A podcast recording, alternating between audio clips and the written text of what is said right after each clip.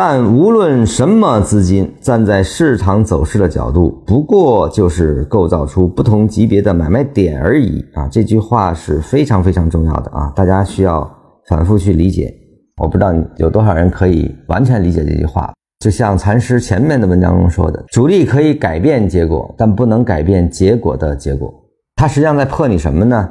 市场是被交易规则所记录的，那么主力的进也好，出也好。无论多么大级别的这种力量，它只能在这个上的过程中打出卖点，在下的过程中形成买点。什么意思？这个是站在市场是不断的发展中的，这个市场只要不关闭，那么下跌就一定不会持续的跌到零，它无非是形成了什么级别的买点而已。而上涨也不会无限制的上涨，它这个上涨延续时间长，无非是形成了更高级别的卖点而已。所以说，市场永远是上下相连，尤其是在调整了很久之后，